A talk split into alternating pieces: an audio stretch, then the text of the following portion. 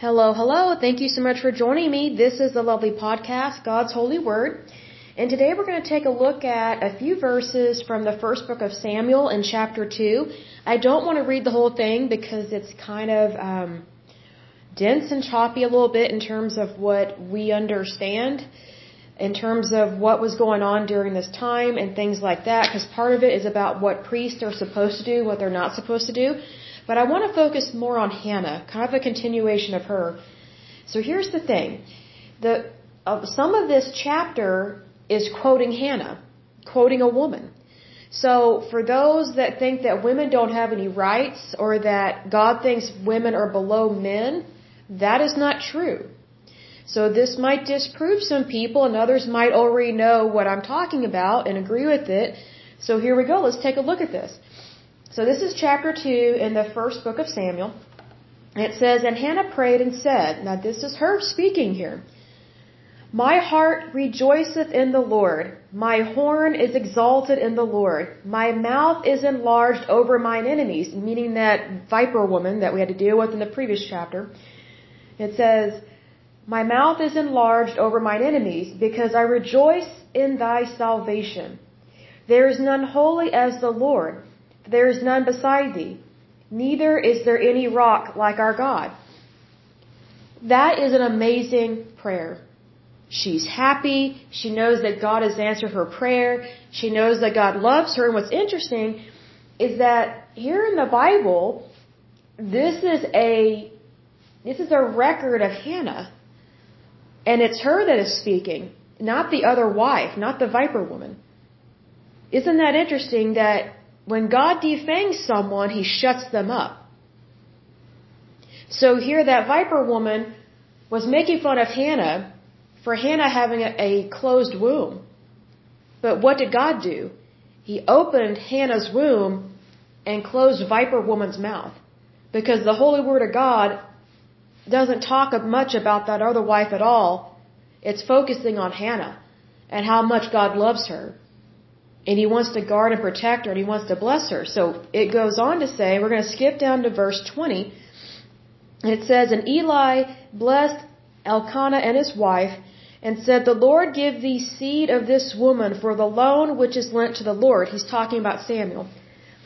And they went unto their own home. And the Lord visited Hannah, so that she conceived and bore three sons and two daughters. Isn't that amazing?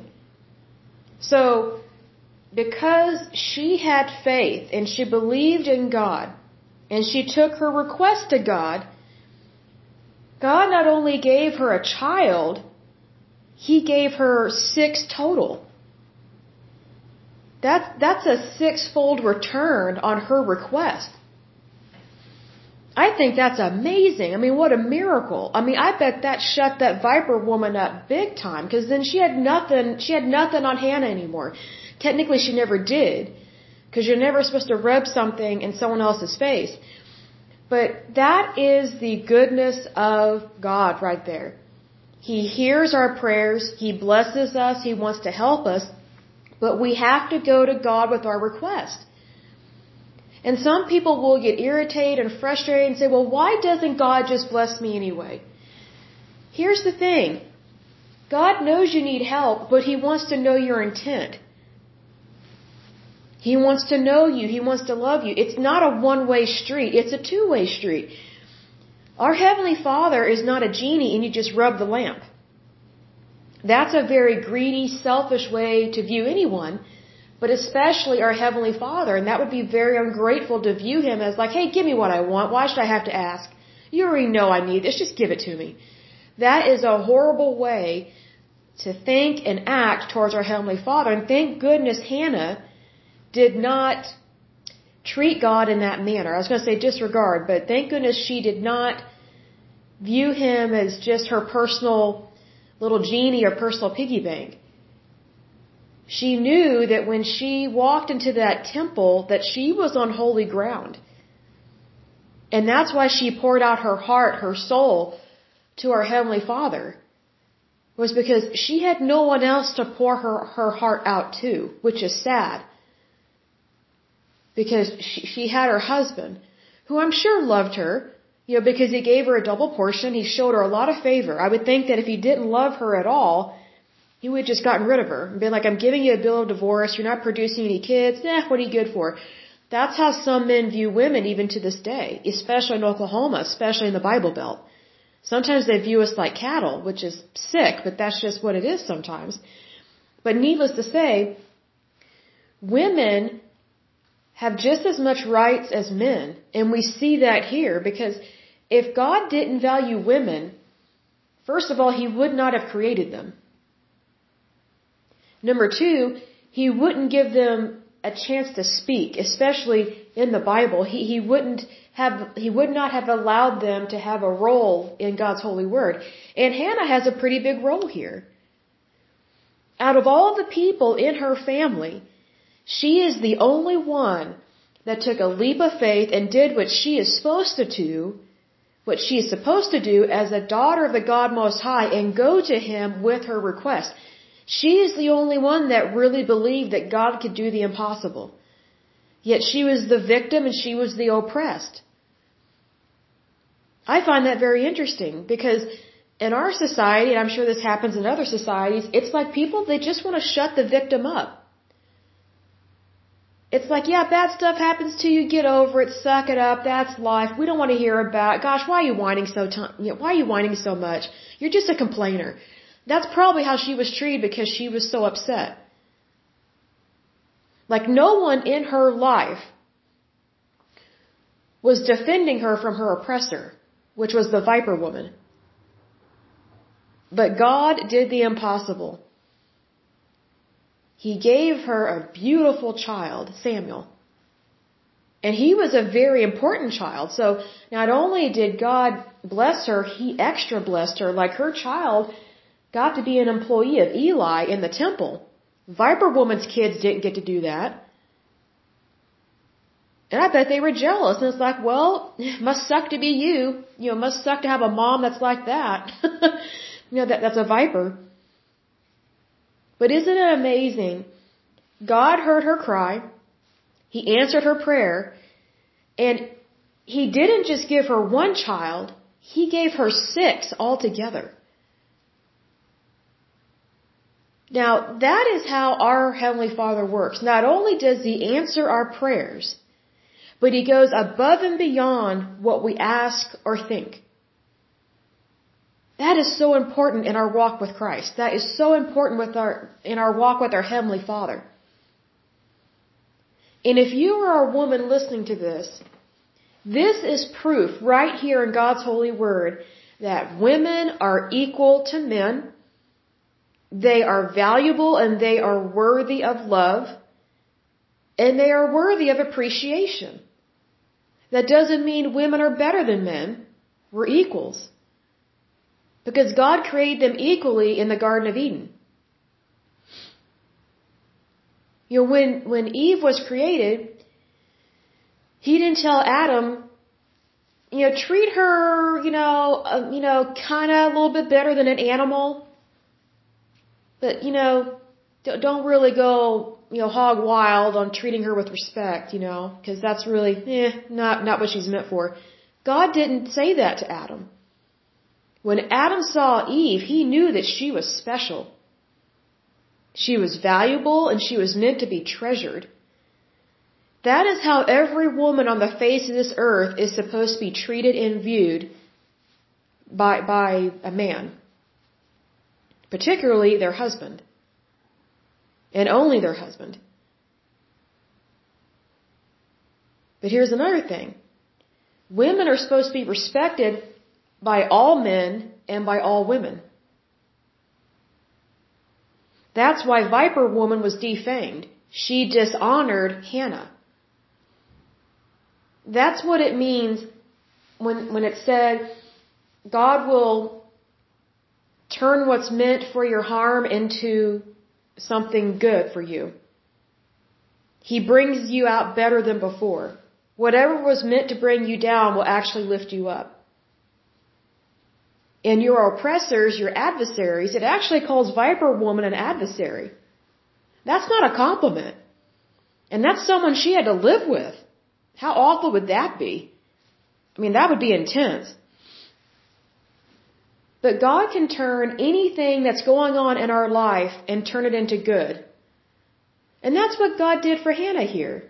He loved her so much. He heard her cry. He did not like how she was being treated. And I guarantee you, God was giving her husband every chance to do the right thing. Every chance. But technically her husband failed. Did, did God hate her husband? No. I have no doubt he forgave him. Because her husband is also a child of the God Most High. See, sometimes people fail us. And it's very disappointing. But we're not supposed to live in the disappointment. We're supposed to live in the goodness of God. Because if all we ever do is focus on our disappointments and what we don't like and what we, what we haven't received, then you're going to have a really tough life because you're going to be miserable. You're always going to be think you're missing something when in fact you have everything.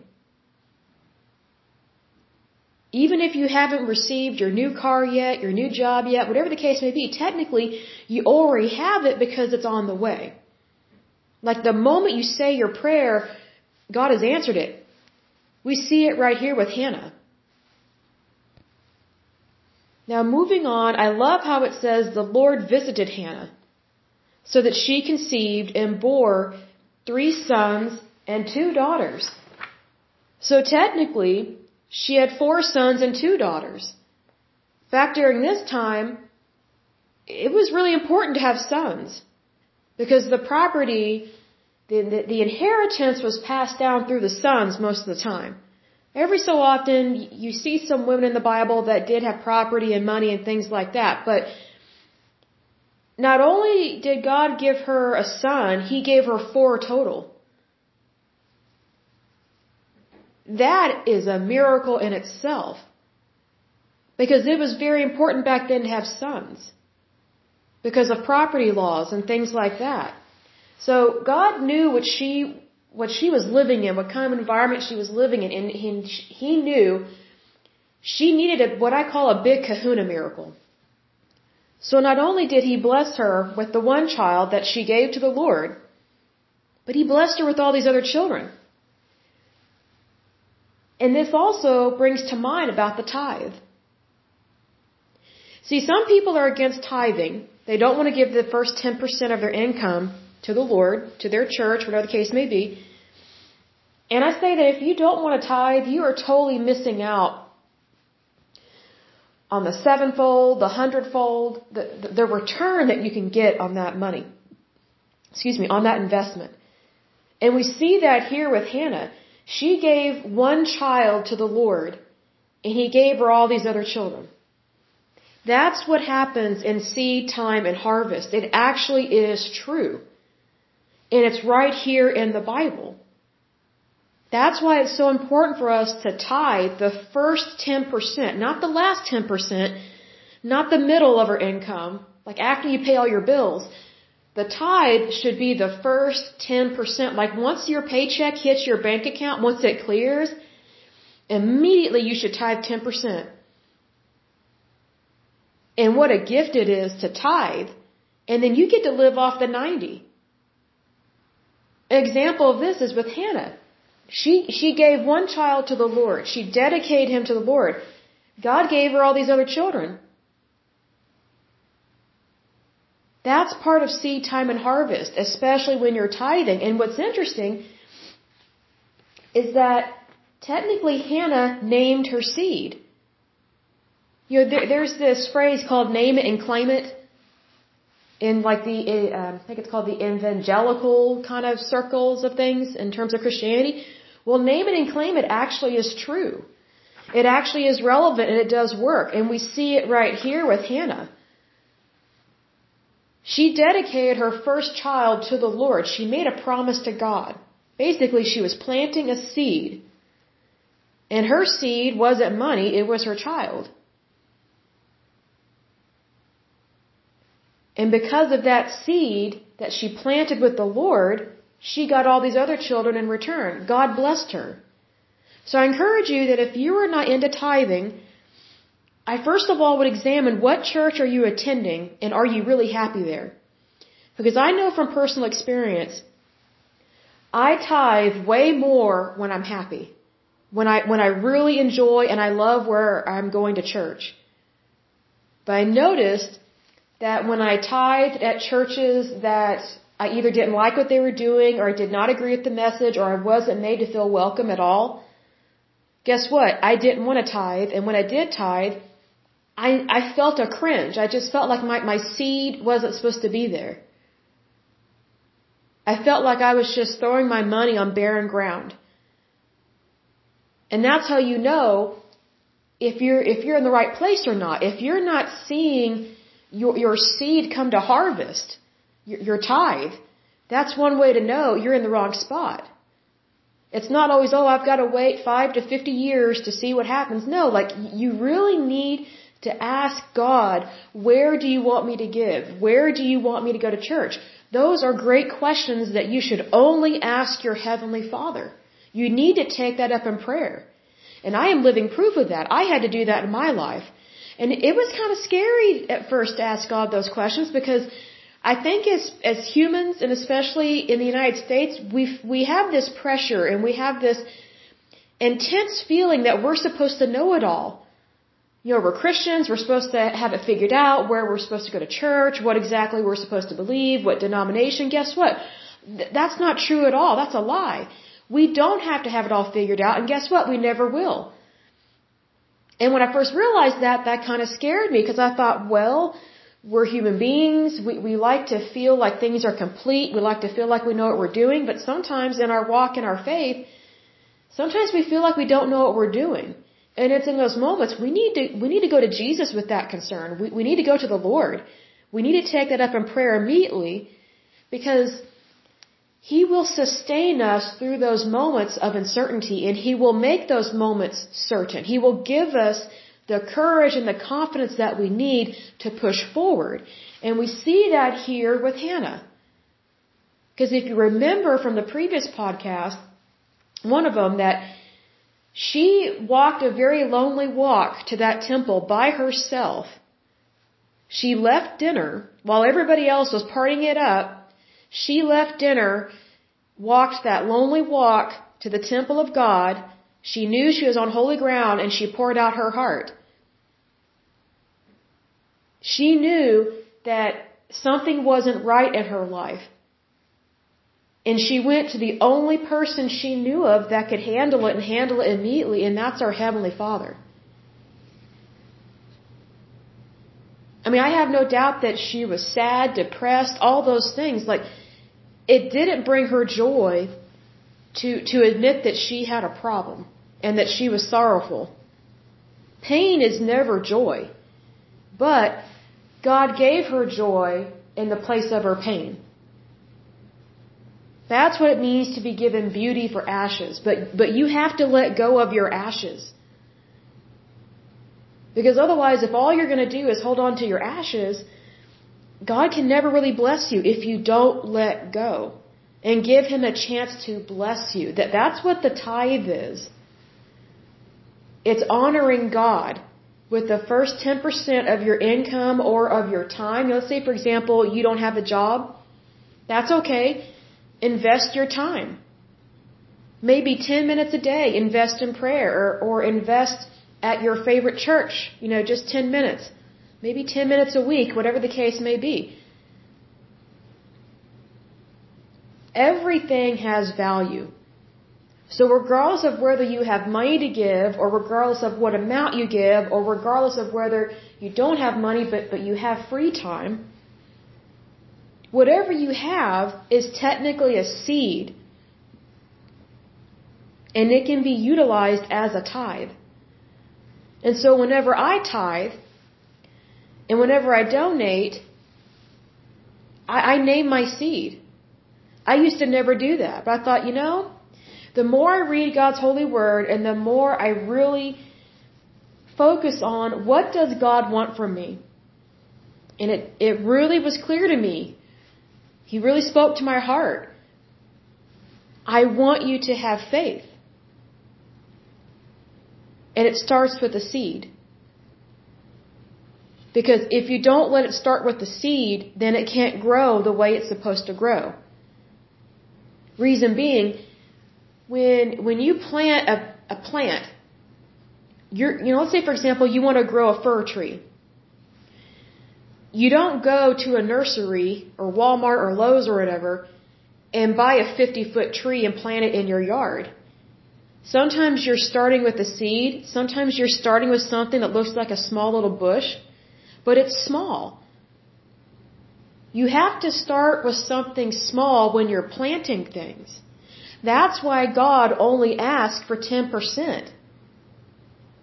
Because He knows we need the 90 to survive. And guess what? He will supply that 90 and then some.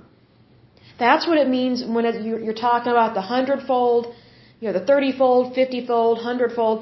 God can take whatever you have and multiply it endless amount of times. That's what it means when you tithe 10%. He, li- he leaves you the rest, which is 90%, but because you tithe the first 10% of your harvest, whether it's actual money or fruit or whatever the case may be, whenever you tithe the first 10% of your income, of your wages, of your earnings, of your labor. When you tithe that, that 90%, that's where it gets multiplied. The 30 fold, the 50 fold, the 100 fold, that's how it works. Because an example of that is when you are planting any kind of crop. Let's say, for example, you're planting corn. Okay? You're starting out with one seed when you plant it.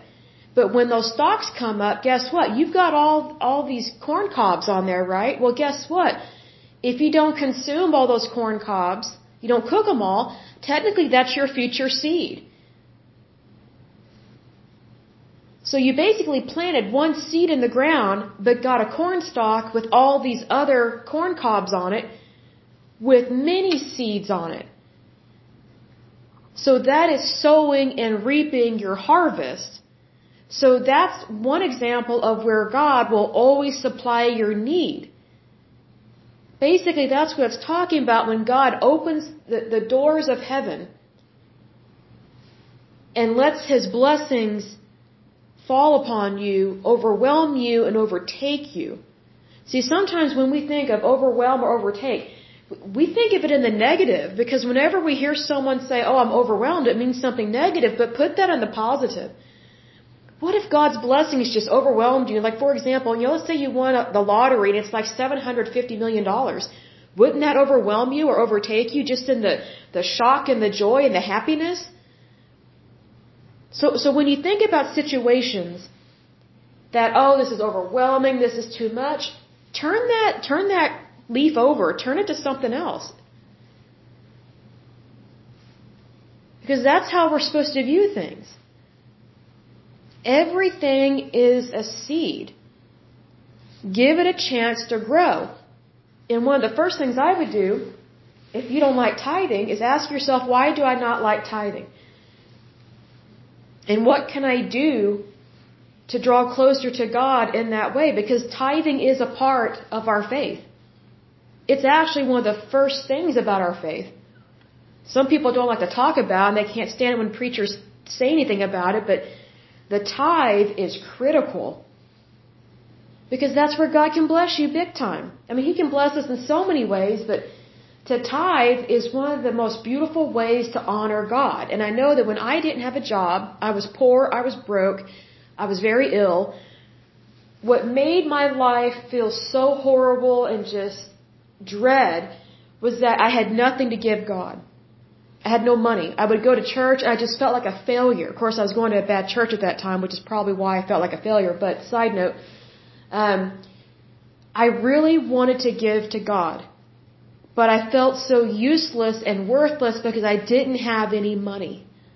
And what I realized was that as long as, and mind you, it wasn't me that just came up with the idea. Like God guided me towards this. He he he told me he spoke to my heart and said, just because you don't have money in your pocket, that doesn't mean you don't have money coming towards you.